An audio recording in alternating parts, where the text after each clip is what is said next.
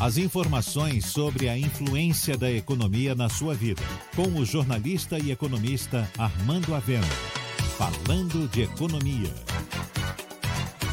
A pandemia deu um freio na economia baiana, mas, apesar disso, há investimentos previstos e, passada a fase crítica, gradualmente os negócios e as oportunidades vão voltar.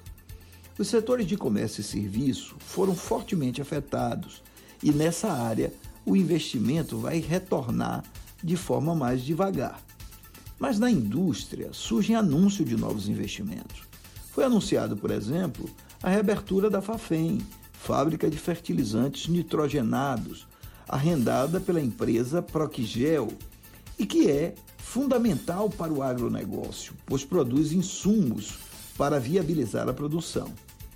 Já a Secretaria de Desenvolvimento Econômico anuncia a vinda da cerveja Cidade Imperial para Lagoinhas, no investimento que pode chegar a 1,2 bilhão, com a criação de 350 empregos.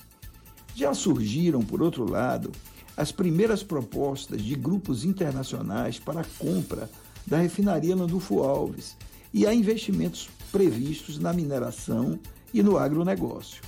É imprescindível, no entanto, a retomada dos grandes projetos de infraestrutura e, nesse sentido, a retomada das obras da Ferrovia Oeste-Leste é imperativo para a Bahia, pois estabelece um novo vetor de crescimento que beneficiará uma vasta região do Estado.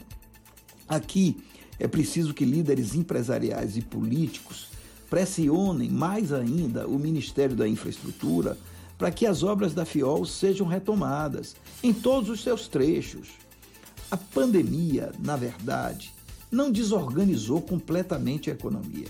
Ela apenas paralisou alguns segmentos, prejudicando mais aqueles que têm contato direto com o público. Mas os investimentos estão aí, e no momento que o vírus refluir e houver normas de funcionamento das diversas atividades, as oportunidades de negócios vão surgir. É próprio da natureza humana negociar e criar riqueza.